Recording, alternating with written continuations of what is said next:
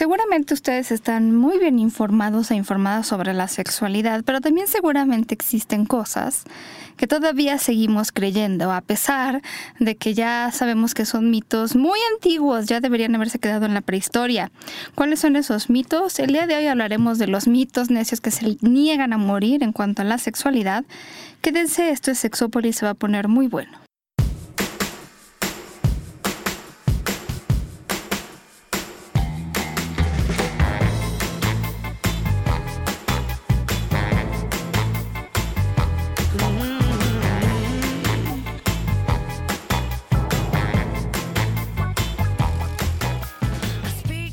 Hola, ¿qué tal? Bienvenidos y bienvenidas a Sexópolis. Este día estamos festejando que el 4 de este mes John cumplió años, sus 15, ¡Eh! o fueron 16. Eh, fueron 18, ya, ya soy mayor de edad. Ah, sí, es muy importante eso, sí, Alcanzo porque si no, claro. Ya mis piecitos alcanzan el timbre eh, y ya alcanzan cuando voy al baño. Sí, sí, sí, porque Entonces- sí, sí, si no vas a desanimar a muchos a que Sí. Y yo no quiero, yo, yo, yo no tengo por qué ser como el, el que, el que rompa esa idea de, poder estar conmigo, ¿no? Al contrario. Ok. Apuntémonos todos los que queramos, sí. Horchata segura. Oye, pues sí, fíjate que, que yo no sé por qué sigue habiendo cosas de la sexualidad que necesitamos seguir discutiendo. Todavía, eh, bueno, hay libros enteros sobre mitos ideas de la sexualidad. Algunas, algunas reforzadas por películas malas como Pink. Ya hablamos de Pink, porque la verdad es que No, no vale la pena. no vale la pena. Solo les voy a decir que contiene todos los mitos uno por uno. Los más estúpidos, además, porque ni siquiera pretenden ser este no sé, algo inteligentes, pero son los mitos más estúpidos que existen y todos sobre la, sobre la homosexualidad. Ay, bueno, es, es- es- es el eterno perpetuo de, de lo que no tendría que ser Sí. ni entenderse por, pero se mantiene y se va. Bueno, Ay, se las voy a contar para que no la vayan a ver. Bueno, no en todos los cines se, se, este, ¿cómo se llama? Se exhibe porque, por ejemplo, Cinépolis dijo que no la iba a exhibir, pero bueno, yo, yo, yo digo, este, para poder hacer un, un buen juicio de una película tienes que verla. pero ve la pirata para no darle dinero. Sí, no, por supuesto.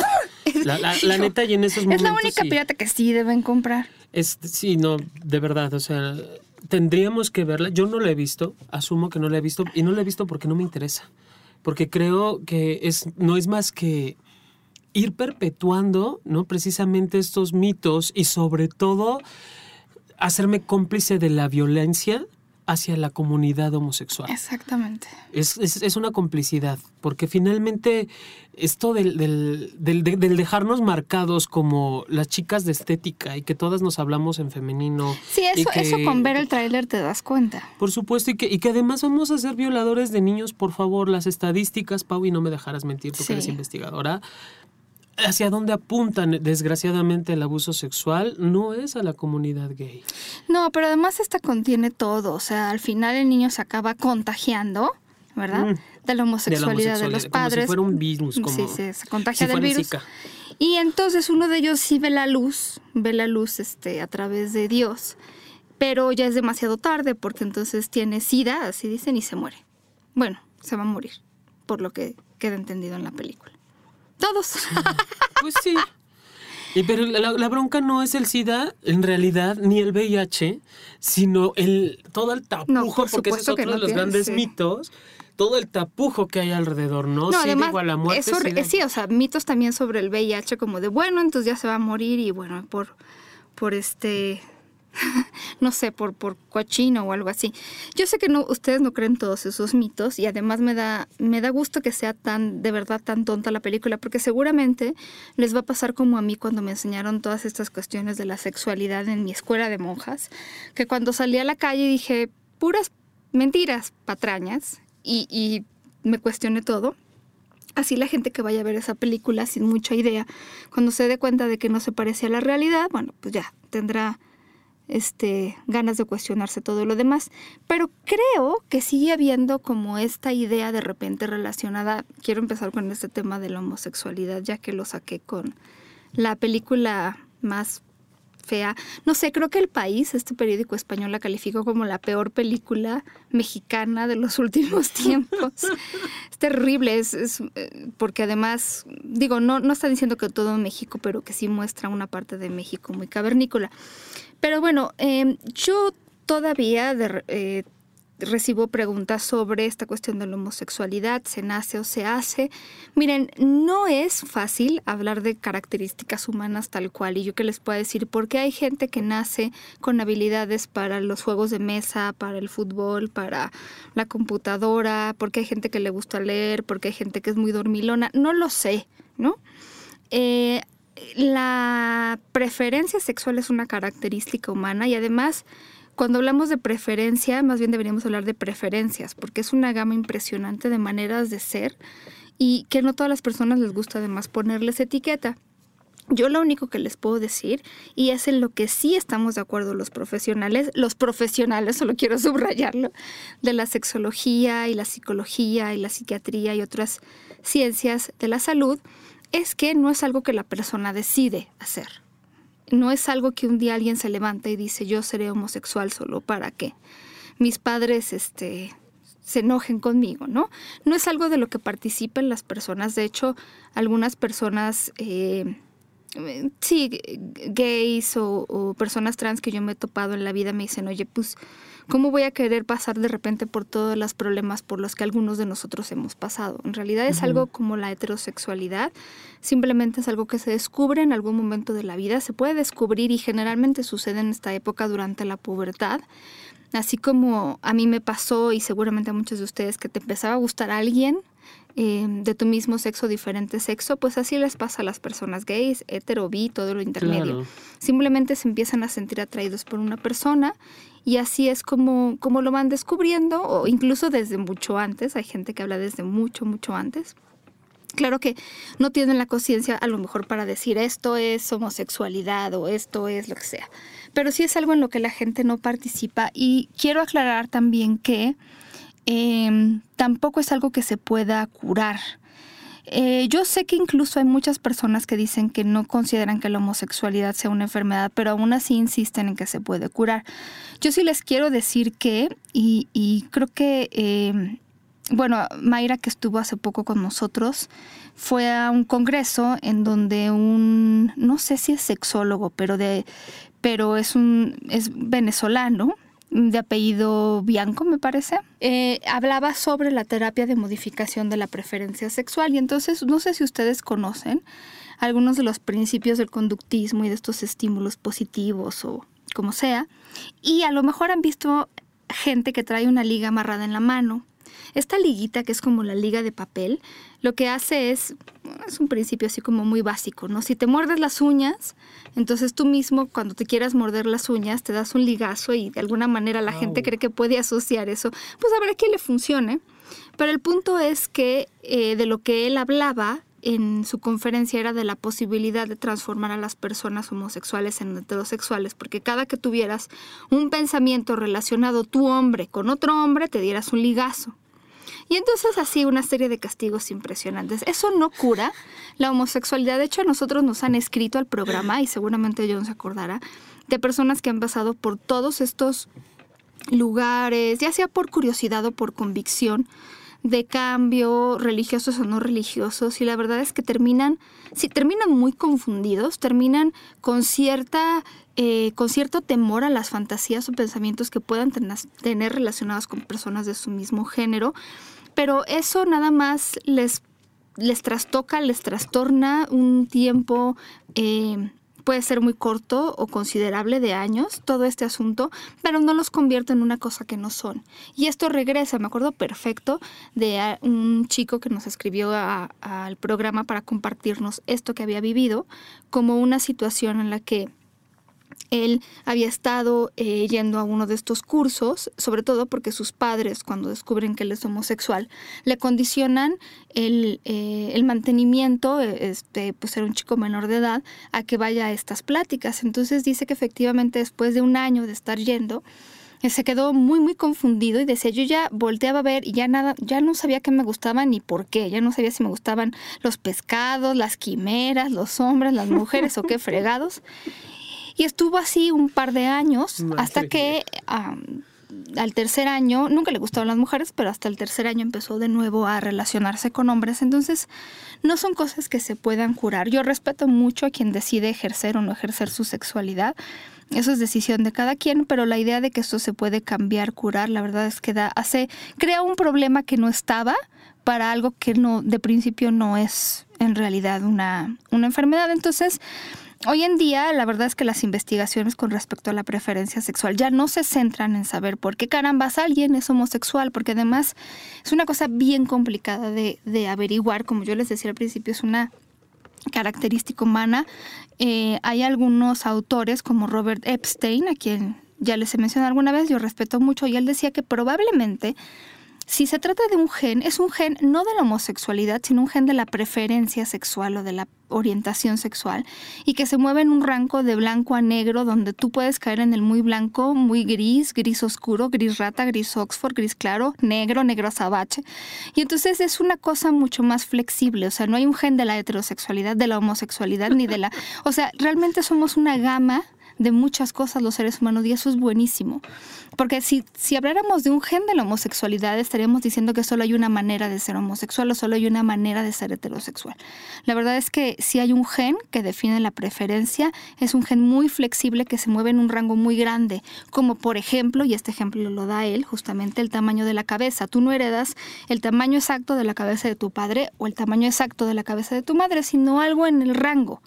Y más o menos es así. Y no, no es una situación que se pueda cambiar. Cuando algunas personas, este, eh, justo hablaba con un amigo, eh, le mandamos muchos besos a Carlos, que decía que eh, un amigo suyo había como hecho aparentemente esta transformación, pero la verdad es que él siempre fue muy homoflexible. Entonces lo único que hizo fue que de su gris este Oxford pasó a ser un gris más clarito y entonces ya más bien no es que haya mudado de ser homo a ser hetero, sino que más bien se movió un poco en esta tabla o en este rango de grises. Eh, conocemos muy poco de la homosexualidad. De hecho, esto se pueden reír, tienen todo el permiso de, de, de mi amigo Carlos. Le mandamos beso a Carlos y a Roberta. Sí, por Pero bueno, a él le, le han hecho preguntas como si los homosexuales tienen un pene y una vulva. No, las personas homosexuales ni quieren ser los hombres este, mujeres ni las mujeres hombres, simplemente son hombres que se identifican como hombres y les gustan otros hombres o mujeres que se identifican como, como mujeres y les gustan otras mujeres. Le preguntaron si se venía por atrás. ¿Qué? ¿Cómo crees? Y ahora, de seguro hasta ahora dicen, oye, güey, ¿y lubricas por la cola? Así porque No le dijeron, eh, estaba platicando con un cliente, un hombre, y le dijo, bueno, yo me vengo por delante, ¿no? Entonces tú te vienes por atrás. Y él le dijo, en realidad, yo me vengo por adelante como tú. O sea, no hay un... A ver, sí queda esto claro. Los hombres homosexuales y los hombres heterosexuales, fisiológicamente hablando, no tienen pero cual ninguna diferencia. Ni las mujeres les... Es más, se los voy a poner todavía más aterrizado. Las cosas que hacen dos hombres en la cama no son exclusivas de los hombres. ¿Cómo lo explico? O sea, cuando a mí me preguntan qué hacen dos hombres o dos mujeres en la cama, lo único que les puedo decir es, si han tenido relaciones sexuales, sobre todo así, echen a volar su imaginación, porque el sexo oral, el sexo anal, eh, la penetración con dedos, este, la penetración vaginal, todas esas cosas, como ellos tienen la misma anatomía, se pueden hacer tanto en una pareja de hombre y mujer, o dos hombres o dos mujeres. Hay exactamente las mismas prácticas, ¿no? Yo nada más no puedo hacer lo que algunos hombres hacen a menos que me ponga un este, ¿cómo se llama? El, un, arnés porque no tengo pene. Pero de ahí en fuera la verdad es que no hay cosas muy diferentes. O sea, hay tocamientos, besos, eh, eh, roce de órganos sexuales, lubricación, eyaculación. Todo eso pasa igual, los orgasmos son los mismos, se enamoran de la misma manera, eso también se ha estudiado, se enamoran de la misma manera. Entonces no hay en la anatomía de dos hombres de diferente preferencia sexual ninguna diferencia en lo absoluto. Entonces, bueno. Ay, es, que, es que de, verdad, este mito alre- alrededor de la, de la homosexualidad siempre, eh, son de los que siempre están, obviamente, Y es como muy difícil tratar de entender que somos hombres, somos mujeres, que no pretendemos modificar nada de nuestro cuerpo. Estos clichés televisivos o, de películas nefastas como la que mencionábamos al principio, Pau, son clichés creados precisamente desde la mercadotecnia para un beneficio de un sector en particular. Claro. Porque no, no, no pueden entender, digo yo, la mayoría de los hombres homosexuales que conozco la mayoría son profesionistas, tienen grados de estudios de máster, de doctorado. Y no se les ve, porque toda la gente piensa es que cuando eres homosexual se te nota. Discúlpeme, pero no. A lo mejor hay gente que ven ustedes en la calle que sienten que puede ser gay, pero eso no significa que el que creen ustedes que es hetero no sea gay. ¿Ya me expliqué? Sí, no, y, esto de, de, creer que son tiene que ver más con una conducta estereotipada o compensar que, que porque yo tomo la, taza de café y levanto el dedito meñique, entonces implica que soy amanerado, entonces soy igual a homosexual. Homosexualidad no es amaneramiento, no es, ser femenino, nada de eso. Esos son conductas sociales, estereotipos sociales que se cree que alguien se inventó en su cabecita que tenían que comportarse las mujeres de determinada forma y los hombres de determinada manera. Y no es cierto. Exacto. La razón por la cual ustedes ven a tantas mujeres eh, les lesbianas que no se preocupan tanto. Y digo tantas, por decir una palabra, ¿eh? porque tampoco es que yo tenga una estadística, o hombres con estos amaneramientos, es simple y sencillamente porque es esto, también hay un cuestionamiento en el caso de muchas personas hacia los roles. Eh, en mí hay un cuestionamiento hacia los roles. Eh, o sea, yo que estudié sexología, la sexología, si hay algo a lo que me ayudó a mí como mujer, es a cuestionarme todos estos roles que me habían enseñado. Entonces, alguna vez lo platicábamos Jonathan y yo, si ustedes ven que de repente en la marcha sobre todo, eh, se vuelve de repente, hay, hay, personas que lo, que lo ven como una manera de celebración y se ponen rosa y no sé qué, es también un cuestionamiento a todos estos roles rígidos, estereotipados que nos han impuesto la sociedad. No es que quieran ser mujeres, es que el rosa, alguien determinó y esto en nuestra cultura, porque en otras culturas es diferente, alguien determinó que el rosa en nuestra cultura es femenino y que ningún hombre debe de usarlo. Por lo tanto, si un hombre lo usa está mal o quiere ser mujer. El rosa en otros lugares, en otras culturas, y les puedo decir perfecto que hasta antes del siglo XX era considerado masculino.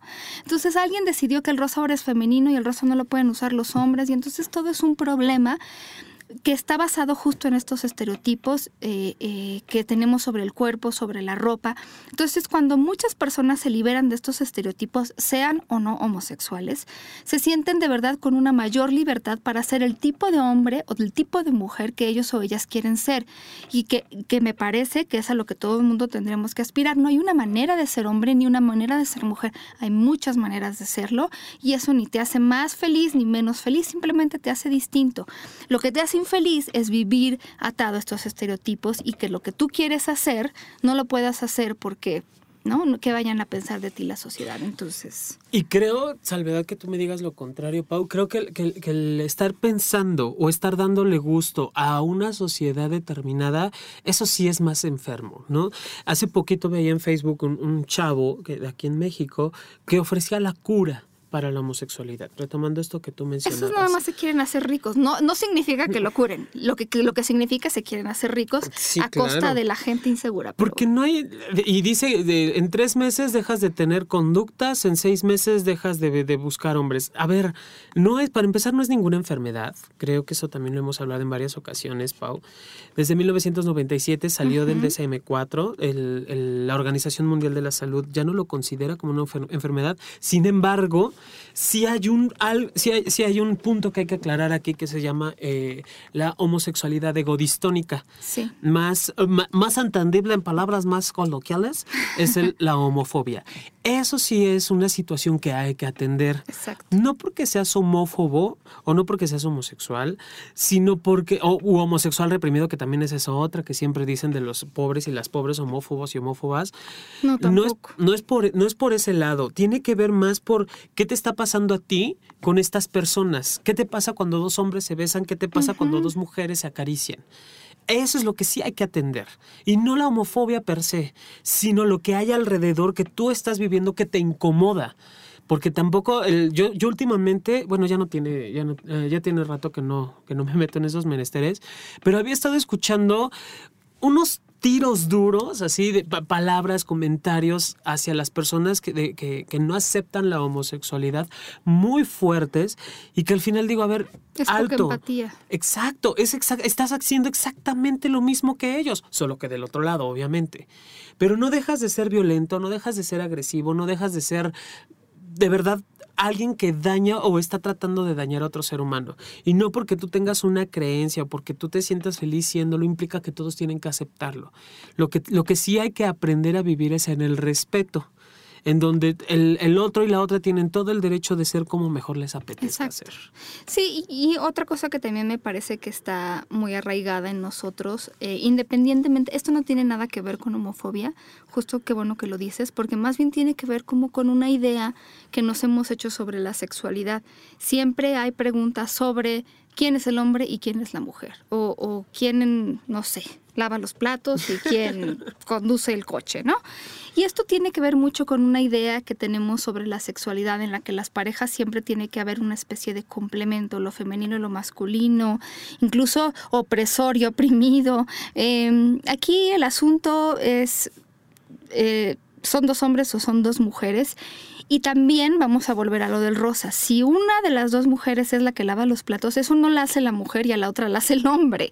O sea, de nuevo, esto de lavar los platos son roles que hemos aprendido, que en nuestra cultura y momento y contexto específico consideramos que son femeninos, que ya cada vez menos, afortunadamente. Y entonces, quien lo hace pues pareciera como que está tomando cierto rol, pero desde luego que, que, no tiene que haber esto. O sea, incluso había alguien que me preguntaba, porque con los hombres de repente puede ser como más, em, no sé, traducido a quién penetra este, y quién es penetrado y que eso tampoco tiene que ver con quién es femenino y masculino, y, menos en las mujeres. En las mujeres de repente les gusta ver que si alguna de las dos es más masculina, bueno, qué horror. Por cierto que acabo de comprar el número atrasado de la revista Vanity Fair en la que salen Montserrat Olivier y su hermosísima novia Yaya. Eh, y yo quisiera que la gente que viera esa portada me dijera cuál de las dos le parece que es el hombre, porque es como un poco complicado, ¿verdad?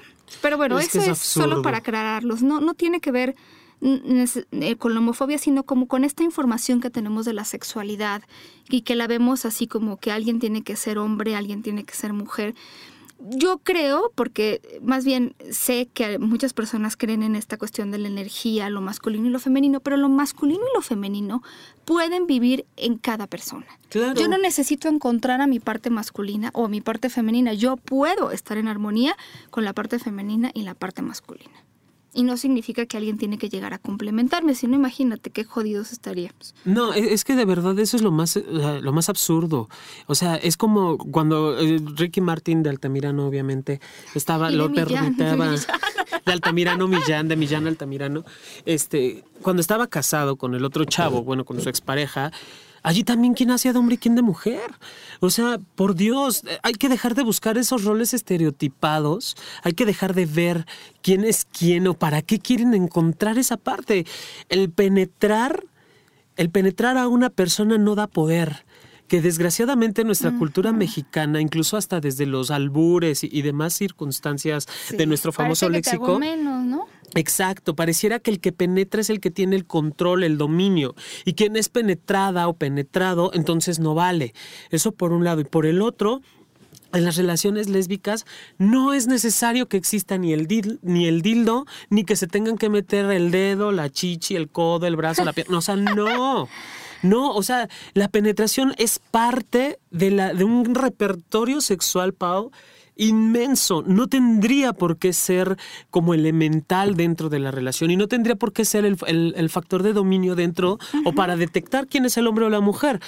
Hombre es aquel que, que, se vive como tal, que se siente como tal, independiente del sexo, y mujer es la que se vive como tal, se siente como tal, independiente de su sexo.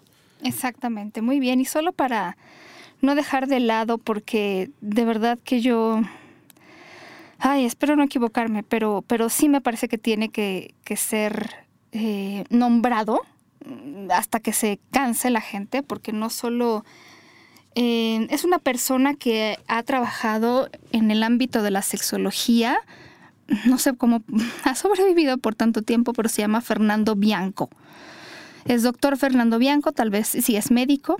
Eh, Mm, y yo quisiera decirle, yo creo que no nos oye porque no le interesa aprender, pero mi querido doctor Bianco, ni las mujeres que aprietan son mejores en la cama, ni los hombres se le pueden curar la homosexualidad. Y cualquier cosa que usted tenga que decir, con muchísimo gusto le abrimos los micrófonos de este programa porque es una vergüenza que existan personas como usted en la comunidad de sexólogos. Entonces ya estoy hasta el gorro de oír que todos mis compañeros se quejan de las cosas que tiene usted que decir.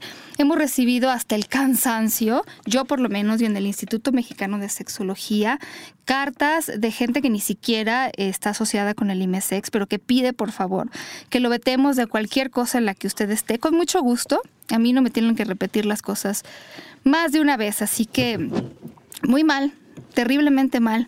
Y bueno, desgraciadamente eso a mí me da, me da doble pesar, porque a veces existen personas en el ámbito de la sexología que les gusta colgarse. Hay gente que no estudia sexología, yo lo he dicho muchas veces, y que son unos verdaderos genios de la sexualidad porque se han dedicado a investigar, se han dedicado a estudiar y porque además se han liberado de prejuicios y están bien y objetivamente informados e informadas. Hay gente que dice que ha estudiado sexología y que no lo ha hecho, pero no lo hace mal. Y en un catálogo aparte está gente como él que no sé si estudió o no, pero que lo ejerce de manera terriblemente mala. Porque si en la sexualidad no nos fijamos en las personas, ¿qué les puedo yo decir? Bueno, en fin, ya. Hablando, es que nos da mucho para hablar. Sí, no, y, y, no nada más él, digo, yo conozco a otros que, que ya hace falta que también se formen y que sí lo voy a decir abiertamente, creo que nunca he hablado de, de, este señor, pero en alguna ocasión, incluso por parte del Instituto Mexicano de Sexología y por parte de la Federación Mexicana de Salud Sexual y Sexología, la FEMES e IMESEX, se le envió una carta informando que deje de, de malinformar a la gente. Eh, este señor es el supuesto doctor porque no me, no me constan sus títulos y hasta se me olvidó su nombre. es, ¿Es, Rubén Ajá, Carvajal. Carvajal. Sí. sí Rubén Carvajal. Lo bueno es que hay pocos, entonces los nombres. Son, son, podemos escucharlo, entonces a todos nuestros sexoescuchas, sí, a todas las, favor, las, no, las, personas que nos yo escuchan. Le decir cosas muy, muy bárbaras y también quiero decir, él no estudió en el Instituto Mexicano de Sexología, pero eh, estudió en una asociación y yo no quiero culpar para nada a la asociación en la cual él estudió, porque yo sé perfectamente que este lugar en el que él estudió trató de darle todas las bases que se necesitan para poder ejercer la sexología, pero él no estuvo nunca interesado en conocerlas. Entonces nosotros aquí, que tenemos más de ocho años en el programa, Jonathan y yo siempre hemos sido personas súper tolerantes, súper lindas, súper no sé qué, súper inclusivas, pero también me parece que, que, ustedes han depositado su confianza en nosotros. Entonces, cuando hay gente que dice estupideces, pues la verdad es que mejor se lo decimos, porque no, en, to, en todos lados y creo que en todas las carreras, porque quienes nos escuchan supongo que tienen diferentes carreras, pues pues, ustedes saben que siempre hay gente que es súper buena y gente que en realidad es súper mala. Bueno, pues entonces ya tocó hoy tocó hoy este pretexto, porque también en este asunto que yo les decía sobre las mujeres que aprietan y que no aprietan, creo que eh, aquí hay un asunto con esto de, ya lo hablábamos en el programa de estética sexual, sobre qué es mejor en las vaginas y qué es mejor en los penes y el tamaño y no sé qué. Para empezar, sí quiero decirles, a lo mejor ya lo hemos mencionado, pero es uno de los mitos necios de los que les hablábamos al principio del programa, que simplemente no quieren morir uno de estos mitos necios es justamente el hecho de que las mujeres tienen relaciones sexuales y sucede como en las películas o como en los libros. Tienen un orgasmo solamente con la penetración a los dos minutos y este y además todos los orgasmos que tienen son explosivos. Bueno, Ajá. la verdad, si ustedes han tenido relaciones sexuales o si no se vienen este como yo, ¿no? Como en las películas, es decir, yo no me vengo como en las películas, sabrán que la realidad dista mucho de la fantasía y eh, en realidad ya les habíamos yo dicho, porque además es una cifra que nosotros hemos encontrado en nuestras investigaciones, tanto como en otros lugares, que el 70% de las mujeres, aprox, ¿no? Siete u ocho de cada diez mujeres necesita de una mayor estimular que, estimulación que solamente la penetración para poder tener un orgasmo. No se trata de que sean mujeres frígidas, que además es una palabra que ya no usamos en sexología, ni son mujeres tontas, no. En realidad lo que pasa es que la zona más sensible de las mujeres, como lo hemos repetido hasta el cansancio, se encuentra en la zona externa que tiene que ver con el clítoris. Entonces necesitamos que de manera directa o indirecta haya una estimulación a la zona del clítoris. Si esto no sucede, no orgasmo. Entonces, eh, no digo, yo tendría que no decirlo, pero la realidad es diferente que en las películas. En las películas y en la ciencia ficción y todas las cosas se ven cosas que no reflejan necesariamente la realidad, pero que a lo mejor para fines del guion y del drama y permisos literarios, pues sí, se puede uno venir, ¿no? Las protagonistas son así. Em, y a lo mejor les parece que es algo como muy tonto que yo lo diga, pero ha habido muchas mujeres que se sienten muy poco o muy poca cosa cuando no logran tener un orgasmo como en las películas. No sé qué películas, pero es así. Que también eso es un mito. Esta cuestión del clítoris, a lo mejor ustedes piensan que el clítoris es este, este pequeño botoncito que está al inicio de los labios menores y que sería bueno que se exploraran un día con las manos limpias frente a un espejo y lo observaran y que a lo mejor antes, si no saben muy bien por dónde está, pues ver algún este, diagrama. La verdad es que ahora en, en hay muchas enciclopedias en línea y muchos lugares donde se puede ver perfectamente y hay maneras de encontrarlo. El clítoris no es pequeño, el clítoris es enorme, es enorme. Lo que se ve es una pequeñísima parte. algunas personas más grandes se les ve y a otras menos, pero el clítoris es enorme. De hecho, si ustedes saben lo que es un huesito del deseo, un wishbone, de estos que son para del pollo, que es como un, ay, no sé, ahí me hace falta Jonathan, pero que, salen como de una misma raíz y que luego se dividen en dos. Así como una, como si fuera una herradura. Algo así. de hecho, es, como la parte de la clavícula en el, en el hueso del, pollo. Ajá, exactamente, sí. Y bueno, ese famoso huesito que le dicen wishbone, porque se supone que si lo sacas, yo tengo que agarrar una parte Jonathan tiene que agarrar otra parte, pedimos un deseo y quien se quede con la parte más grande se le cumple el deseo. Hace mucho que no me toca uno, pero bueno. Pues así se ve el clítoris. El clítoris es en realidad una especie de huesito del deseo que se extiende muy eh, por adentro, que incluso eh, recorre o de alguna manera abraza la zona de la vagina, que es la zona interna. Ya hemos tenido expertos en anatomía que nos han venido a explicar, pero es mucho más que eso. También se llena de sangre cuando eh, hay excitación como el pene, entonces ahí hay una serie de determinaciones nerviosas que pues no vale la pena desperdiciar. Eso es un mito que habría que decir que... Eh, yo que tengo un collarcito de Wishbone, ahora que me preguntan qué es, digo, es un clítoris. y hablando de anatomía femenina, me han preguntado muchas cosas sobre esta cuestión del embarazo.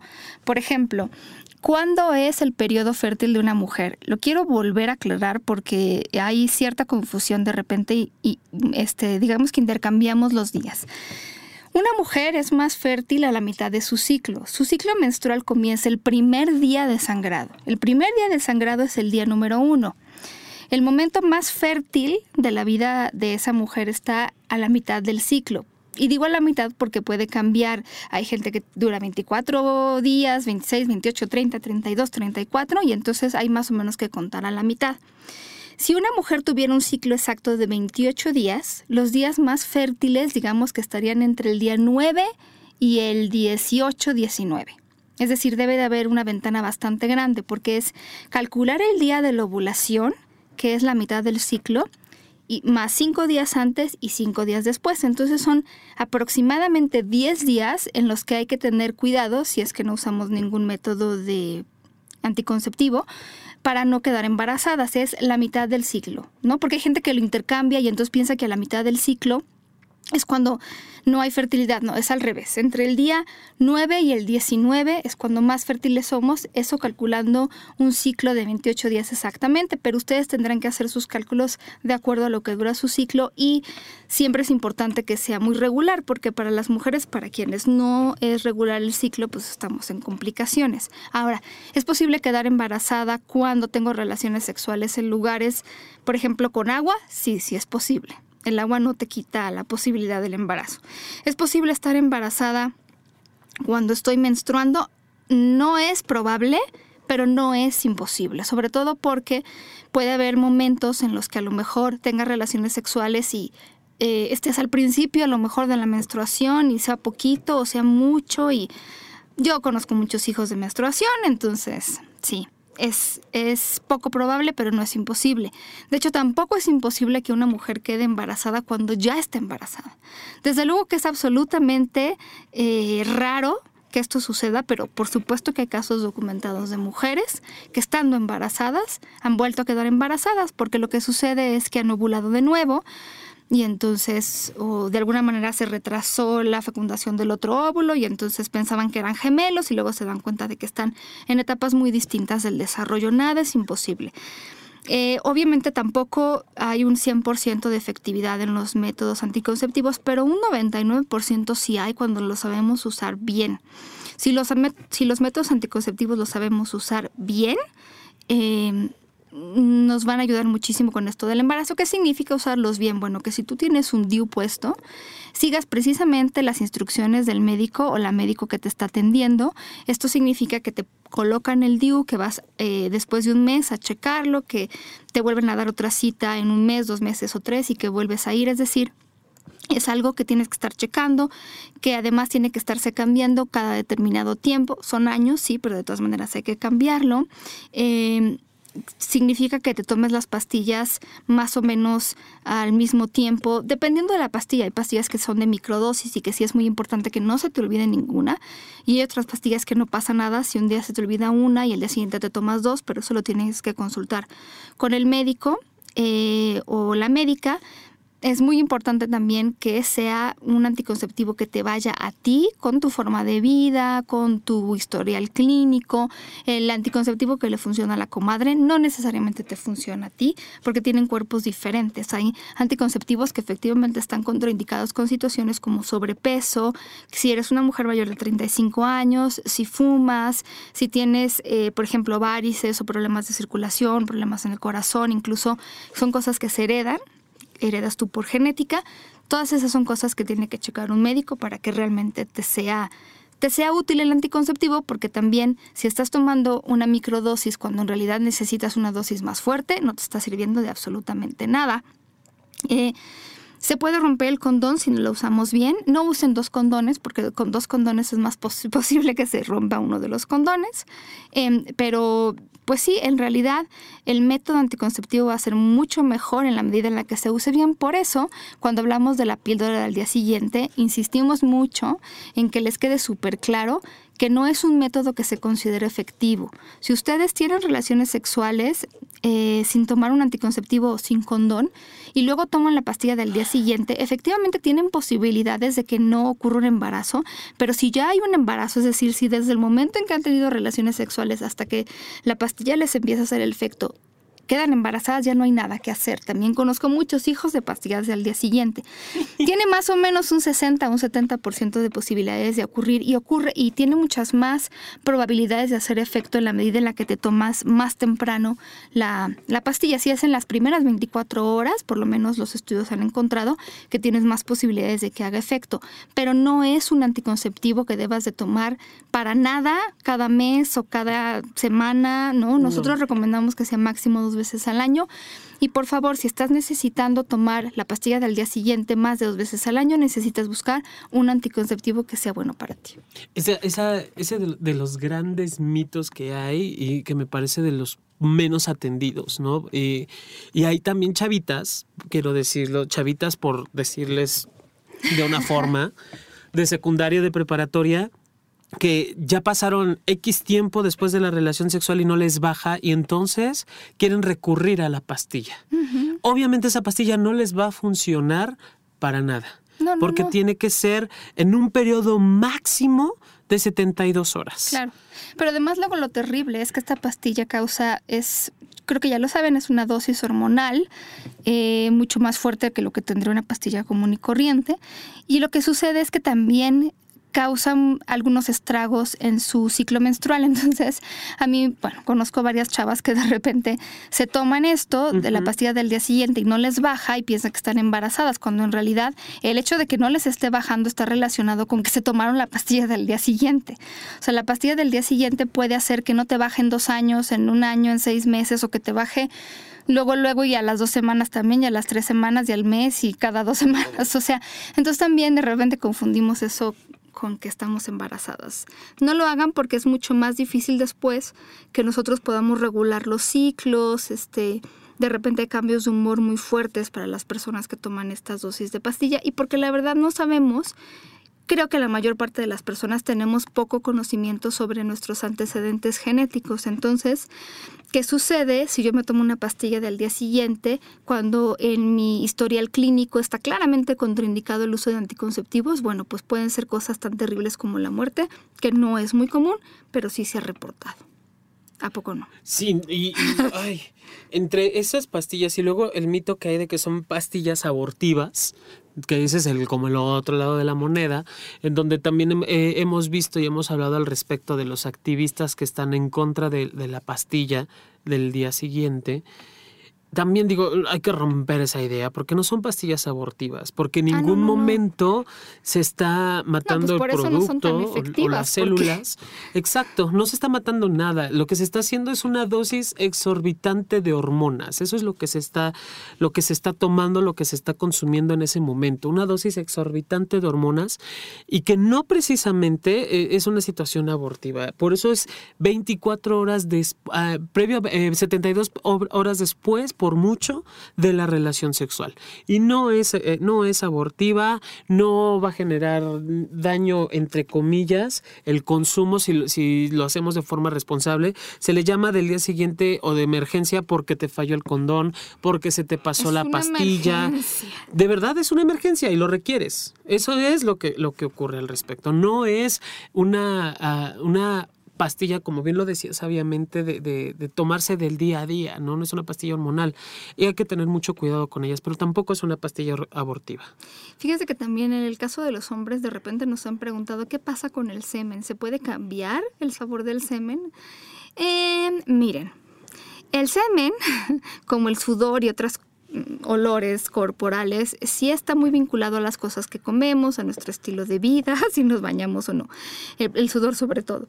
Pero, eh, pues sí, de repente eh, la gente que come, por ejemplo, nada más frutas y verduras tal vez tenga un sabor de semen muy distinto a quien no come nunca frutas y verduras, pero no es como que yo pueda tomarme un jugo de naranja o un jugo de piña y entonces el semen salga este sabor a piña. Eh, no.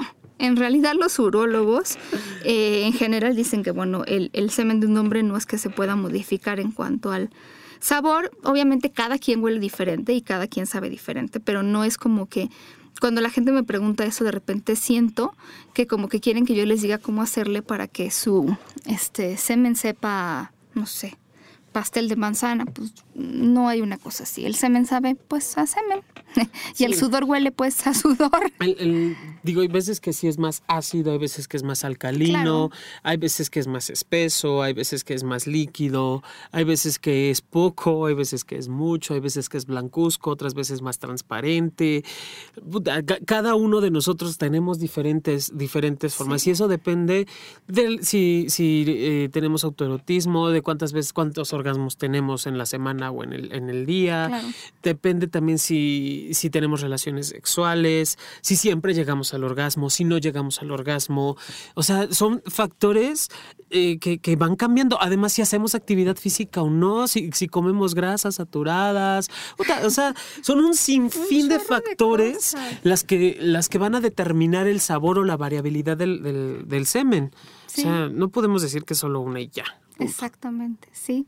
Y bueno, eh, hay, bueno, hay, una serie también de cosas relacionadas con eh, cuáles son, por ejemplo, los pensamientos de hombres y mujeres relacionados con el sexo. Las mujeres también les gusta ver pornografía. Eh, no toda la pornografía es igual, o sea, hablar de pornografía es hablar de muchos tipos de pornografía y muchas personas tienen preferencias por una, por otra, por las dos o por ninguna, pero no solamente es una cosa de los hombres, es decir, por mucho tiempo se pensó que solo los hombres eran visuales y que solo las mujeres no éramos visuales y éramos más, no sé, auditivas, olfativas, lo que sea. En realidad, pues hay de todo y depende mucho más, mucho más de la persona. Entonces, em, Sí, eso es, eso es una. Igual que también la idea de que las, los, los hombres y las mujeres mayores que no sé qué significa mayores, porque para cada quien es distinto, pero bueno, eh, por lo menos en México, 60, 65 años es lo que se considera un adulto mayor, no tienen relaciones sexuales y no tienen deseo. Terrible error. Más del 50% y, por lo, y sobre todo los que tienen pareja tienen relaciones sexuales. Su vida sexual sigue siendo activa. Eh, digo, este, yo sé que no les gusta pensar en sus abuelos teniendo relaciones sexuales, en sus papás o lo que sea, pero es una realidad que quieren tener relaciones sexuales. Muchos de ellos mantienen el deseo sexual, sobre todo quienes han tenido relaciones sexuales con frecuencia en su vida, lo, a lo largo de su vida. Entonces, eh, sigue existiendo este deseo. Ahora, quisiéramos a veces saber qué tipo de amantes tendremos con solo ver a una persona y entonces nos hemos creído toda esta situación de que el tamaño de las manos, el tamaño de los pies dice cómo es el tamaño del pene, que si cómo camina podemos saber cómo se mueve en la cama, que si la manera en la que camina una mujer nos delata si ha tenido o no ha tenido relaciones, que si a partir de que una mujer tiene relaciones sexuales se ensanchan las caderas. Me lo han preguntado hasta el cansancio. Nada de eso tiene que ver con las relaciones sexuales. Yo digo sí, si tú has tenido una noche de pasión que, como decimos, duro contra el muro y macizo contra el piso y caminas raro, pues la, vas a caminar raro, tal vez 24 horas, 48 horas, pero eso no significa nada más que le diste duro. Pero que yo pueda ver una persona y, y poder decir el tamaño de su pene o de su vulva, o que yo pueda decir si ya tiene mucha experiencia sexual, o peor, que yo crea que puedo decir si una persona tiene una infección de transmisión sexual, olvídenlo. Olvídenlo, eso es imposible de saber. Mucha gente ha querido decir que si el pie, que si la mano, no tiene nada que ver, que si la voz, que si el no sé cuánta testosterona, no tiene nada que ver. En realidad, pues es una cosa de genética, es algo que se hereda, ya lo hemos platicado, y pues es terrible porque mucha gente, sobre todo las mujeres, que tienen estos mitos bien arraigados, de repente sienten miedo de que alguien se dé cuenta de que ya tienen relaciones sexuales o que alguien se dé cuenta de que ya han menstruado o de que lo que sea y entonces vivimos aterradas cuando nos cuentan esas historias. Estamos jóvenes y nos la creemos y sobre todo cuando nuestros papás se encargan de que nos podamos creer eso para que nos metan el miedo. Es terrible esto, todavía la educación en el miedo. Si hay alguien que nos está escuchando y tiene hijos, bueno, pues sería uno de los grandes mitos. La educación en el miedo no ayuda para nada, estorba bastante, pero no ayuda para nada. fíjate que eso de, la educación en el miedo esa es una de las bases para ser sexólogo precisamente o sexóloga. Hay que confrontar nuestros propios temores y nuestra propia sexualidad. El temor al placer creo que es el primero de los, de los miedos que hay que eliminar o quitar.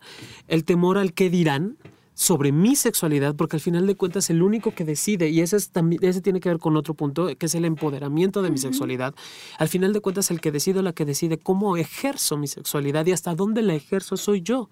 Entonces, si logras quitar todos estos tapujos, miedos, ideas, mitos y bla, bla, bla, todo lo que hay alrededor, va a ser más fácil que puedas apoyar, acompañar, incluso si tienes hijos o hijas, a educar en la sexualidad. Pero si yo digo que, que la neta del planeta es esta película Pink. Sí creo que, que todo lo que viene escrito en todas las revistas de lo que sea son la realidad y nada más hablo de sexualidad con las amigas y tengo derecho a ejercerlo nada más con la pareja, bueno, pues ya, ahí torció la puerca al rabo. Apaga y vámonos, diría mi amigo. Pues sí, oye, sea. Oye, fíjate que otro mito que existe al respecto de esto de los orgasmos es que los hombres no son multiorgásmicos. Ah. Bueno, en realidad les cuesta más trabajo que algunas mujeres, pero sí pueden ser multiorgásmicos. De hecho, déjenme decirles que ha habido invitados en este programa cuyos nombres no voy a decir porque no tengo su permiso, que son nombres multiorgásmicos. A ver si un día los convencemos a que vengan y nos cuenten cómo fue que lograron esta técnica. Eh, pues sí, de la multiorgasmia, porque sí hay, hay hombres que lo que hacen es, pueden eh, tener estas contracciones placenteras sin eyacular y retrasar la eyaculación. Y, y, y sí, hay técnicas, se necesita mucha práctica, hay libros que hablan eh, justamente a los hombres, hay uno que se llama Mantak Chia de Douglas Abram y El hombre multiorgásmico también. Entonces pueden encontrar estos libros, están traducidos a muchos idiomas y sí, pueden encontrar cosas interesantes si, este, si es que esto les interesa, si quieren, por lo menos te ayudará a conocer tu cuerpo, a que, no sé, te, te puedas entrar más en contacto con lo que realmente tiene que ver el, con el placer del orgasmo, que ya hemos dicho que no necesariamente está vinculado a la eyaculación, entonces pues sería una buena manera de explorarlo. Acuérdense que en este asunto de de toda esta exploración del sexo y todo lo demás, ya hemos hablado del sexo tántrico. El sexo tántrico no significa que tienes orgasmos por horas. Lo que busca el sexo tántrico, si no hayan escuchado el programa, es justamente regresar a la base de toda la seducción, de todo el placer, del tocamiento, de las caricias, de los besos, que se alargan y que al final sí pueden incrementar el placer del orgasmo porque estás al final eh, haciendo que esta excitación se incremente a, su nivel más alto y sí puede ser una manera de conectar con la pareja muy deliciosa, pero de ninguna manera piensen que el sexo tántrico se trata de tener 35 orgasmos seguidos. Pues ¿cómo, va a ser? Ni que fuéramos puercos, que dura 30 minutos el orgasmo. Según una presentación de PowerPoint. Eh, eso no lo he estudiado yo. Yo no le, no le he preguntado a los puercos, pero sería interesante. eh, Híjole, hay tantos mitos que, bueno, esto de que los hombres solo quieren sexo y las mujeres solo quieren compromiso, yo creo que les he platicado de una investigación que hicimos en el Instituto Mexicano de Sexología. Encontramos que 6 de cada 10 mujeres han tenido relaciones sexuales casuales o con alguien de quien no estaban enamoradas ni necesitaban estar enamoradas.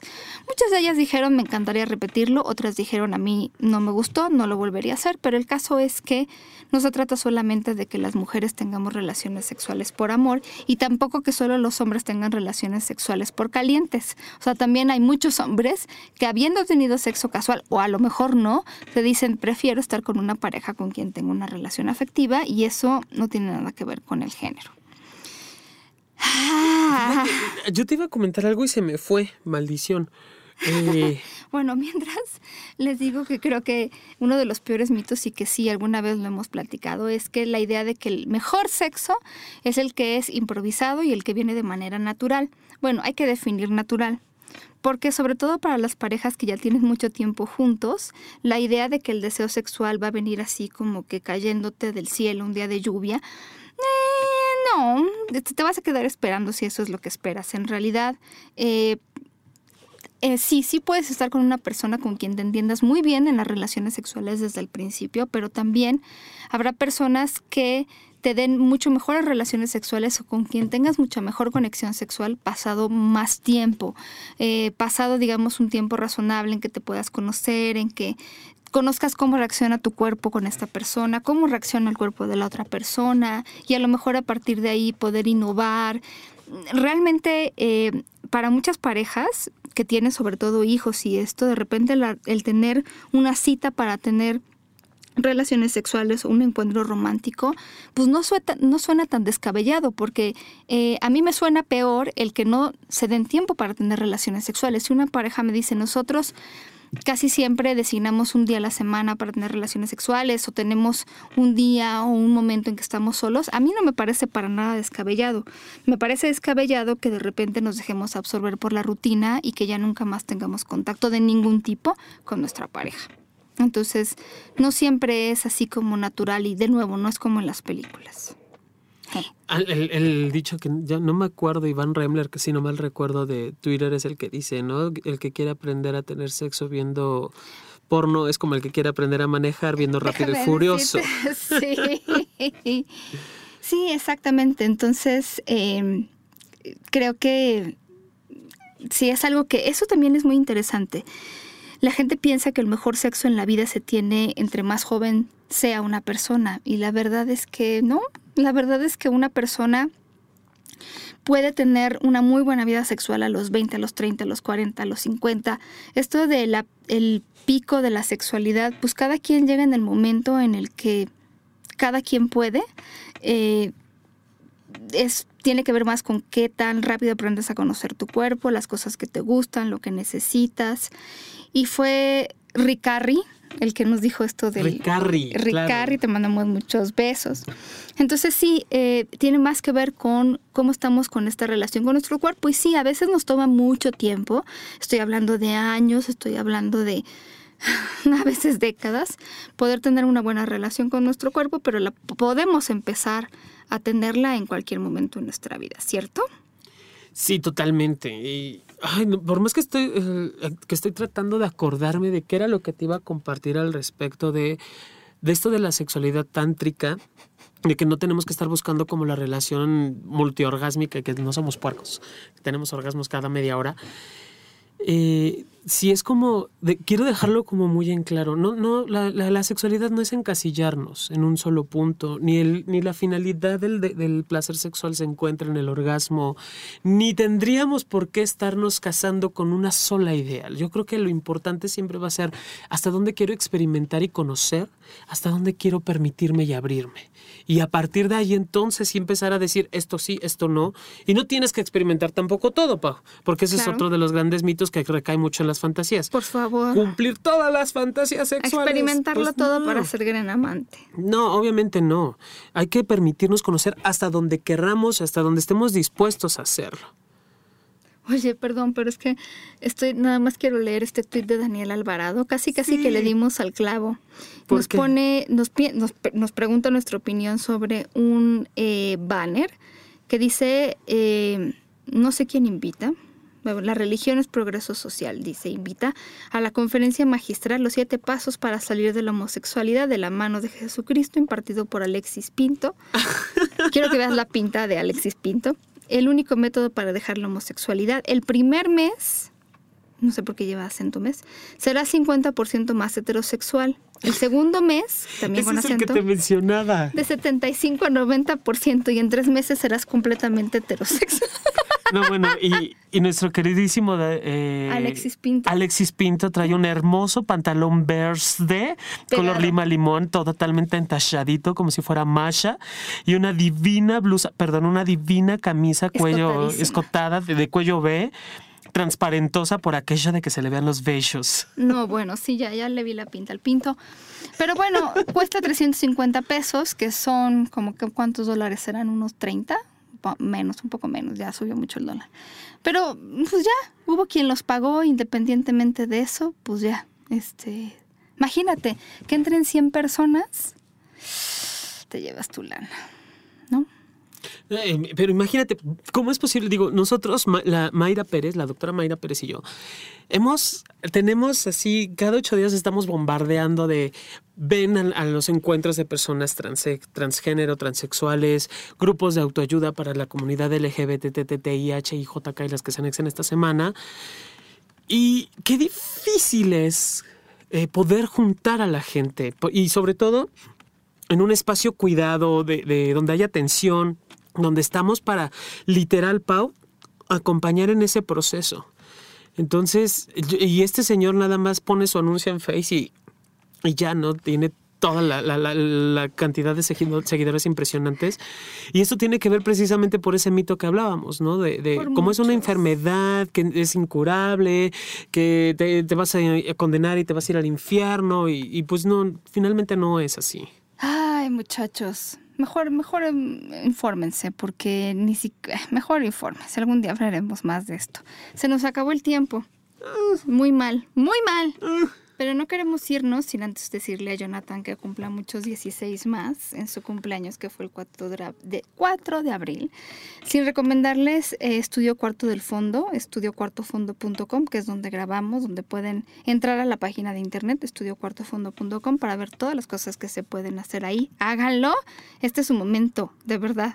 Es una buena idea. Yo sé que muchos quieren salir del closet como grandes cantantes, locutores, etcétera. Háganlo, este es el momento. Y eh, también no quiero despedirme sin mencionar que dedicamos este programa y casi todo el mes al sexólogo y amigo personal Héctor Castillo, un amigo que nos dejó hace poco, pero que yo me quedé, me quedé con muchas de las cosas que platicamos. Héctor, donde quiera que estés, te agradecemos y toda la gente que te quiere, bueno, pues si nos pudieras oír, escucharías lo maravilloso y lo mucho que has dejado a todas las demás personas de parte de IMESEX y de tus colegas. Te mandamos un gran beso. Jonathan y yo nos escuchamos la próxima semana. Les mandamos muchos besos tronados para que se porten muy mal y se cuiden muy bien. Besos enormes. Bye.